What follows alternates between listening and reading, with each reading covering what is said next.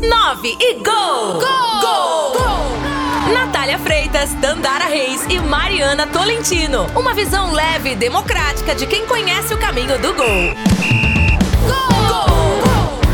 Estamos no ar com mais uma edição do podcast 9 Gol, aqui na Sagres 730, e nesse episódio vamos trazer uma entrevista sobre futebol feminino aqui em Goiás, com a técnica das atletas de Jesus, a Jasmira Tainá, que está preparando a equipe para a estreia do Campeonato Goiano.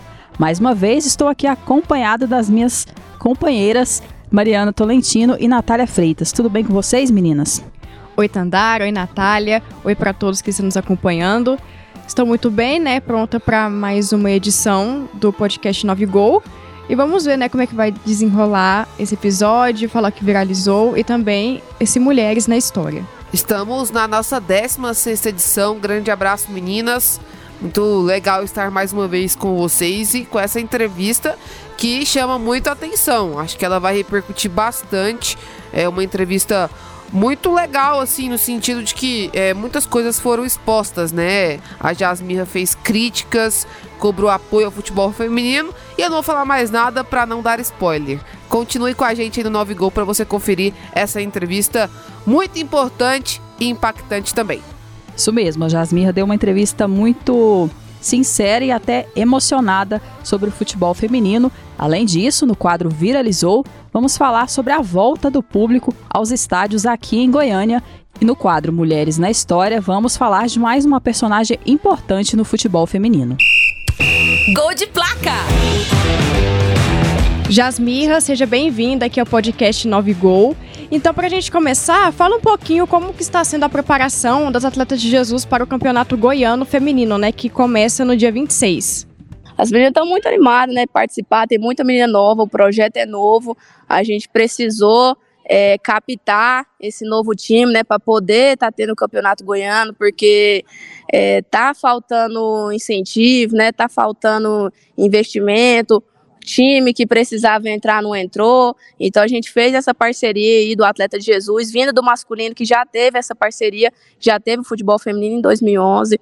Agora a gente retornou com elas e a preparação está sendo treino todo dia pela manhã, duas horas de treino e a gente está aí se preparando para o dia 26 tá participando, o primeiro jogo do Campeonato Goiano. Jasmirra, você citou a parceria do Atletas de Jesus, mas é a parceria com quem? O Atleta de Jesus tem um time masculino, né? O feminino tá com a parceria do Atleta de Jesus, que tem parceria com o Universo, né? Que eles usam o CT para treinar. Mas o feminino tem a parceria com o time masculino do Atleta de Jesus, que já existe. É, Jasmirra, você mencionou essa parceria com o Atletas de Jesus. Explica para o nosso ouvinte o que é o Atletas de Jesus. É uma associação filantrópica? Como que ela funciona? Exatamente. O Atletas de Jesus é a associação filantrópica, porém agora eles têm uma parceria com a Faculdade Universo. Então eles têm um time time e a Faculdade Universo fornece o espaço para eles treinarem, que é no campus 2. A partir disso, a gente fez o Atleta Jesus feminino. Então é uma parceria com o time masculino do Atleta Jesus, juntamente com a Faculdade Universo.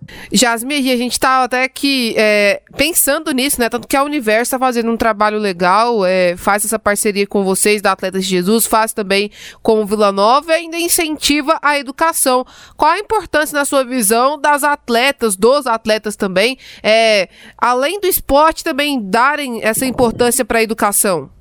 É de suma importância, né? Porque não existe um investimento, não existe um patrocínio, não existe um interesse das, das autoridades que precisariam ter isso, né? Porque se não fosse é, esse apoio, nem haveria o campeonato goiano.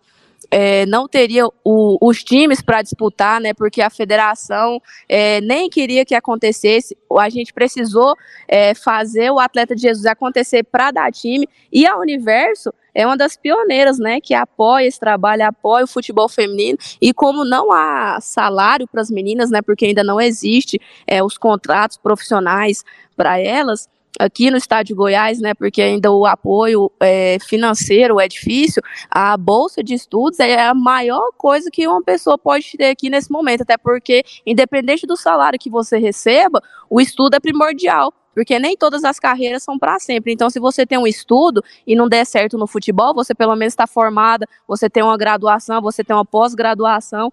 Então, às vezes, eu acho isso mais importante do que um salário na vida da pessoa vindo do futebol feminino, né? Que não são salários milionários igual no masculino, que não tem tanta essa necessidade. Você acredita que esse apoio do futebol feminino é essencial, né, para essas jogadoras e mesmo que você comentou que elas não tenham salário, você acha que seria um incentivo maior para elas poderem atuar, para elas poderem jogar, é, ser atletas de futebol? Se tivesse o salário, com certeza, porque é, elas gastam do bolso delas, né? Elas gastam para treinar, elas gastam para se deslocar. Então, se a pessoa não, se ela está tirando do bolso dela e ela está tirando um tempo que ela poderia estar tá trabalhando para levar comida para dentro da casa dela, para estar tá investindo em outra coisa, outro bem que ela queira conquistar, ou, ou, se ela não tem um apoio financeiro, acaba que acaba sendo fazendo só por amor, né? E a gente não sabe até quando que o amor consegue sustentar isso se a pessoa não tem um apoio financeiro, porque tem uma hora que a, a corda aperta, né? Você precisa ter a sua renda. Então não dá para você ficar vivendo só de futebol se não tiver um apoio. Por isso que aí entra o estudo, né? Que pelo menos a pessoa quem já pode fazer faculdade, que é o que a Faculdade Universo oferece, ela não precisa gastar para pagar a mensalidade dela, né? Porque todas as bolsas são 100%. Mas a partir do momento que a pessoa já está formada ou ainda não está na, na idade de estudar, se ela não tem um apoio financeiro, acaba que é, acaba sendo um prejuízo, né? Tá tirando do próprio bolso para fazer uma coisa que deveria ter, né? Porque no masculino, até os atletas de base já recebem. Na maioria dos clubes aí, a partir dos 15 anos, os meninos já estão recebendo, entendeu? Qualquer ajuda de curso. No feminino não é assim.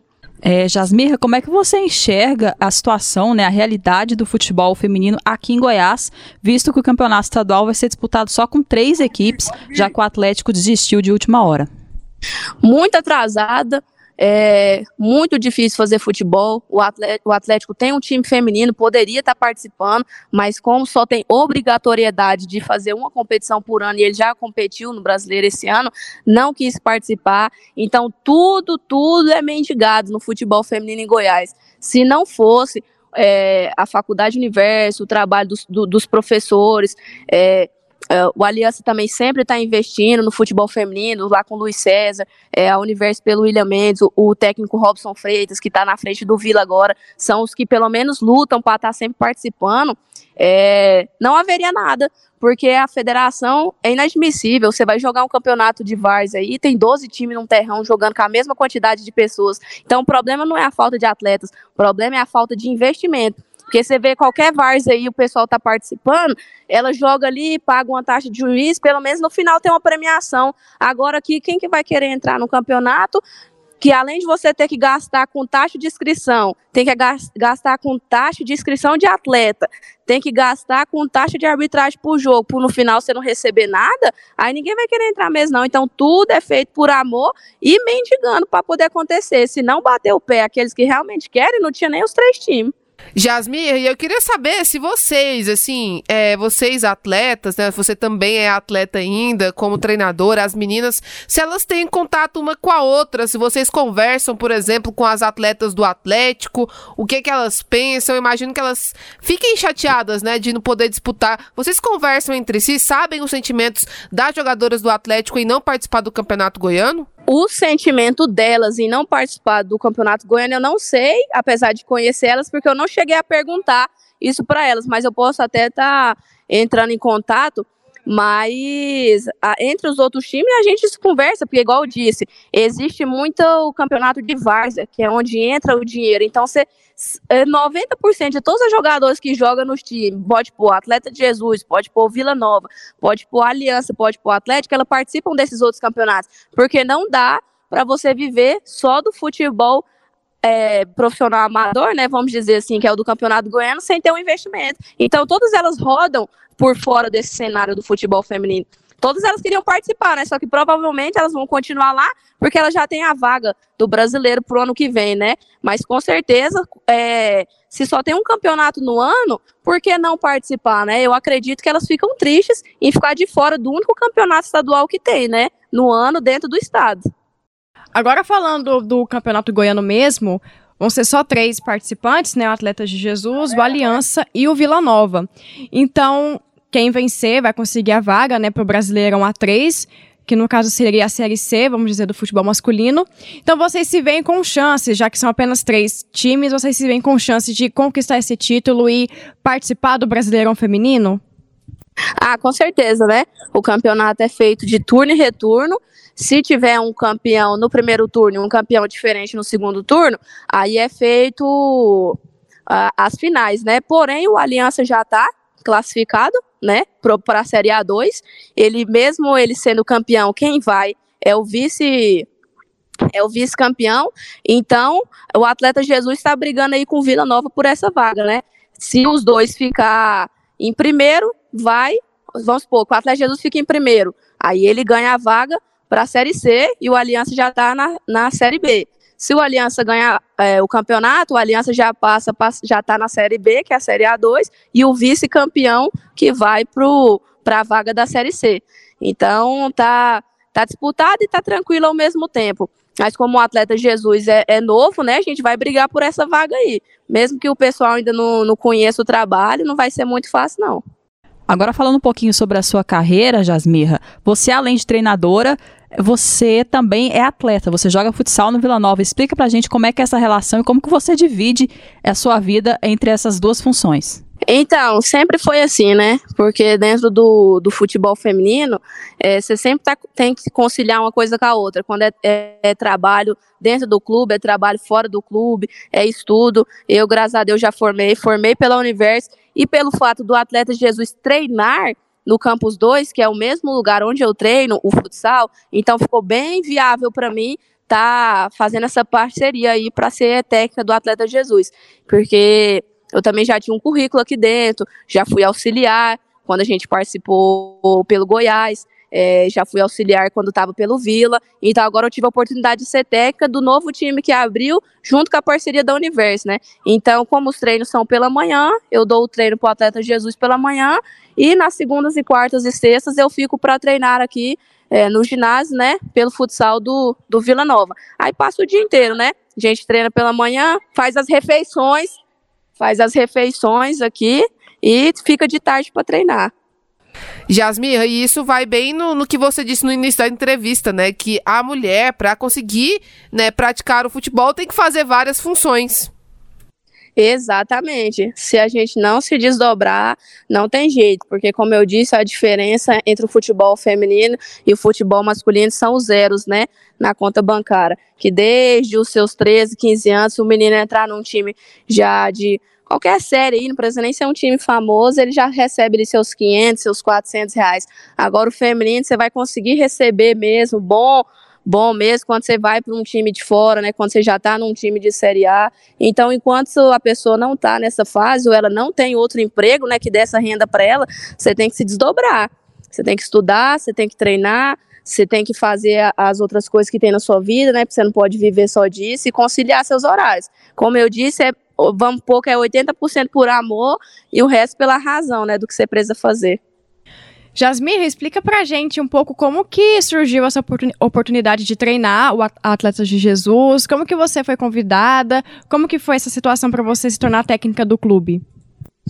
Então, devido a eles ter uma parceria com a Faculdade Universo, e o professor William Mendes, seu diretor de esportes, né, da Faculdade Universo, também é um professor lá, já foi um professor meu, ele conhece o meu trabalho, sabe que eu sempre tive à frente nas oportunidades que eu tive como auxiliar, já fui já, já trabalhei de analista de desempenho também, né? Já me formei pela faculdade, sou atleta há sete anos do futsal. Então, ele me achou qualificada para estar tá participando do projeto, eles precisavam de um técnico, né, para as meninas. E aí, pelo, pela, pelo, pelo meu trabalho já, né, já no, nos outros clubes que teve a parceria, por conhecer mais o futebol feminino e tá faltando, né, profissional nesse mercado, eu recebi o convite e abracei de, de coração em apoio aí ao futebol feminino. É, tá tendo essa oportunidade também é uma grande oportunidade na minha carreira, né? Eu sempre fui auxiliar não tinha oportunidade de ter sido técnica ainda. Então eu acredito como uma grande porta para eu estar tá começando, o pessoal tá vendo meu trabalho, e aí eu agarrei a oportunidade.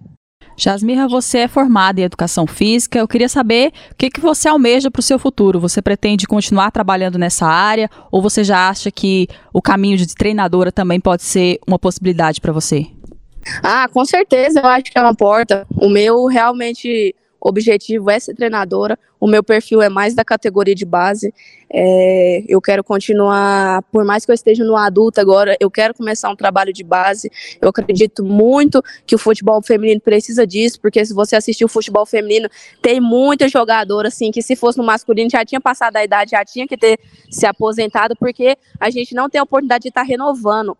Então, se a gente acredita no projeto de base, a gente vai ter jogadoras para estar tá fomentando o trabalho do adulto. Então, é, mesmo já formada, eu também atuo na área da educação física, como professora de escola, como personal, mas mesmo assim, o meu, o meu objetivo mesmo é ser treinadora e principalmente nas categorias de base para a gente estar tá fomentando o futebol feminino e revelar talentos, é, treinar essas meninas e a gente ter cada vez mais times, porque eu acredito que se você tem uma base grande, você pode ter um, dois, três times e o mesmo clube pode pôr até mais de um time para jogar. Jasmir, eu queria que você, é, acho que a nossa entrevista foi bem legal, que você expôs assim, né, o cenário, o cenário atual do futebol feminino aqui no nosso estado de Goiás. Eu queria dar essa oportunidade para você, se você pudesse fazer um apelo às autoridades, o que, que você pediria neste momento? Ah, eu pediria mais apoio, né? mais interesse pelo futebol feminino, porque se você vê aí, é, todos os campeonatos, ele tem alguma premiação, né? Ele tem algum algum interesse maior, seja das categorias de base. Eu sei que a gente não tem tanta visibilidade enquanto tem o masculino, só que precisaria pelo menos ter o interesse de forçar, né? É igual aceitar o Atlético sair da competição, sendo que poderia ter quatro times, poderia ter mais rodadas. É, chega a não ser tão culpa da federação, porque está dentro do regulamento da CBF, mas eu acredito que a gente começa de baixo. Se a federação tivesse mais interesse em fazer o futebol feminino, poderia convencer os times a participar, entendeu? Ver uma forma de viabilizar até mais times, porque existe muito time no estado de Goiás para jogar. Se você for em qualquer campeonato amador, tem 10, 12 times. Então, se a gente viesse uma, uma, uma forma de viabilizar, abaixar as taxas, é, ou dar alguma premiação, eu tenho certeza que haveria mais times para participar da competição. Porque os times podem não ter estrutura para treinar todos os dias, igual os times têm, o Aliança tem, o Atlético tem o Vila Nova tem, o Atleta Jesus está tendo agora, mas eu tenho certeza que existem muitas meninas talentosas para participar. Então, o meu apelo é que a, que a federação, que as autoridades que são pelo futebol feminino, que a gente possa lutar mais por isso, que a gente faça mais convites. Você não vê nenhum convite da federação convidando os times a participar do Campeonato Goiano de Futebol. Agora você vê é, torneio todo dia aí, todo final de semana, todo mês de outros campeonatos que não são federados. Então, eu acho que o primeiro incentivo é divulgar. Eu, eu parece que eles ficam com medo de ter times para participar, parece que o campeonato não quer que aconteça. Então, eu queria que tivesse mais interesse da federação em apoiar o futebol feminino acontecer em Goiás, de alguma forma. Mesmo que não ache dinheiro para investir, que pelo menos divulgue mais, convide mais, facilite mais para os times entrar, para dar condições de vários times participar e a gente ter um show mais bonito no futebol feminino. Porque não falta time, falta interesse e ajuda, patrocínio para os times participarem. Você me deu uma deixa muito importante agora. Vocês que estão vivendo esse mundo aí do futebol feminino, vocês têm esse sentimento que eh, as pessoas, que a federação, que os clubes estão fazendo mais por obrigação do que por vontade mesmo de investir no futebol feminino? Com certeza. Você pega essa resposta a partir do momento que não existia obrigatoriedade de um time de Série A jogar um campeonato feminino. Se antes dessa obrigatoriedade não existia o Goiás feminino que já teve, é, não existiria o Atlético feminino que está tendo agora. O Vila foi o único time que entrou sem obrigatoriedade, porque o Vila estava na Série C e não obrigatoriedade de ter futebol feminino. Agora, os dois times, que foi Goiás em 2019 e Atlético, que foi em 2020 e 2021, só entrou pela obrigatoriedade da CBF, que foi um grande avanço para o futebol feminino, dos times da Série A ser obrigatório ter um, um um, um time feminino. Agora, outra resposta para isso é que o time feminino só tem a obrigatoriedade de jogar um campeonato por ano. Como o Atlético já participou, ele não vai entrar no campeonato goiano, porque ele já quitou a obrigatoriedade dele. Então, se isso não é um exemplo de que só fazem por obrigações, eu não sei qual é o maior exemplo que a gente pode ter, porque falta vontade de pôr o futebol feminino para jogar, e tem verba para isso. Você acha certo ser obrigatório ter o futebol feminino, os times da Série A do Campeonato Brasileiro? Não acho a palavra certo. Acho que a palavra é necessário, porque pela a cultura que a gente vê que até hoje não aconteceu, se não fosse obrigatório, não existiria. Então, certo não é, porém é necessário, porque se não fizer na pressão, não acontece.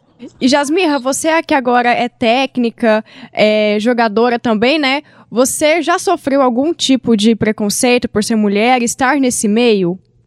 Ah, com certeza. Eu acho que a, a mulher, a menina que falar que nunca sofreu um preconceito por jogar futebol, ela tá mentindo porque existe preconceito de todos os lados. Ou você sofre preconceito dentro de casa, porque não são todas as famílias que apoiam, ou você sofre uma piadinha, ou você sofre uma piadinha de algum homem que acha que é superior a você pelo, pelo sexo, sendo que talento não se discute independente do sexo da pessoa. Existe preconceito de todas as formas. Tem que ter a cabeça no lugar e não se deixar levar. Como eu disse, as meninas jogam 90% por amor todos esses outros fatores são os empecilhos na vida de uma jogadora de futebol por ser mulher. O talento está em último lugar. Existem várias barreiras acima disso que a gente precisa provar e comprovar para a sociedade que a gente consegue fazer o futebol. Infelizmente.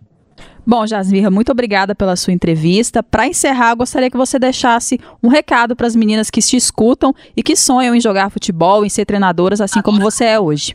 Então, é, eu não gosto muito de falar que as pessoas devem lutar pelos sonhos delas, porque infelizmente, quando existe a falta de apoio, você não pode obrigar uma pessoa a viver só por amor. Então, o meu recado é que aquelas meninas que podem, que têm condição e ainda de continuar estudando e praticar o futebol e acreditar até o momento que não prejudica na vida delas, financeiramente, que elas não têm que trabalhar, que ela pode se dedicar esse tempo, que elas façam. Futebol feminino precisa de renovação. Agora, e a minha outra palavra para as meninas que têm que deixar de treinar, porque precisa trabalhar, precisa levar um sustento para dentro de casa, que elas não fiquem tristes por isso, porque as meninas que estão, a partir do momento agora, vão fazer por elas também. E lá na frente elas podem ter outra oportunidade, porque o futebol feminino, como eu disse, ele vai até uma alta idade. Então eu não quero que elas fiquem tristes, porque todo mundo existe uma dificuldade, existe um propósito, não é todo mundo que consegue levar só pela carreira do futebol.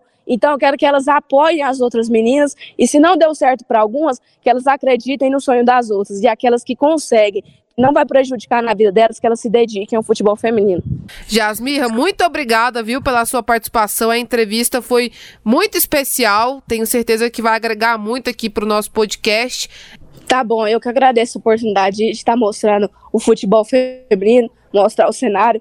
Eu fico até emocionado, né? Porque só a gente que, que vive, que participa disso, sabe o quanto é difícil, o quanto a gente rala e o quanto a gente precisa que futebol feminino tem espaço, né? Igual o, o do masculino, mas a nossa hora vai chegar, já está sendo plantado e a gente vai conseguir o nosso lugar aí.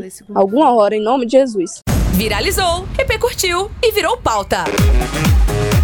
No último sábado, a torcida do Goiás voltou ao estádio Ailé Pinheiro depois de muito tempo por conta da paralisação né, devido à pandemia do novo coronavírus. O Goiás venceu o Brasil de Pelotas por 2 a 1 e a torcida esteve presente no estádio, cerca de 1.500 pessoas, entre conselheiros, sócio-proprietários adimplentes, sócio-torcedores adimplentes e doadores de cadeiras que foram os convidados para assistir a partida. A partida ficou aí marcada pela essa volta do público e mais uma vez, como a grande maioria das voltas né, do público tem acontecido aí no Brasil, aconteceu em Belo Horizonte, aconteceu no Rio e agora também aqui em Goiás, também teve aglomeração e muitos torcedores sem máscara.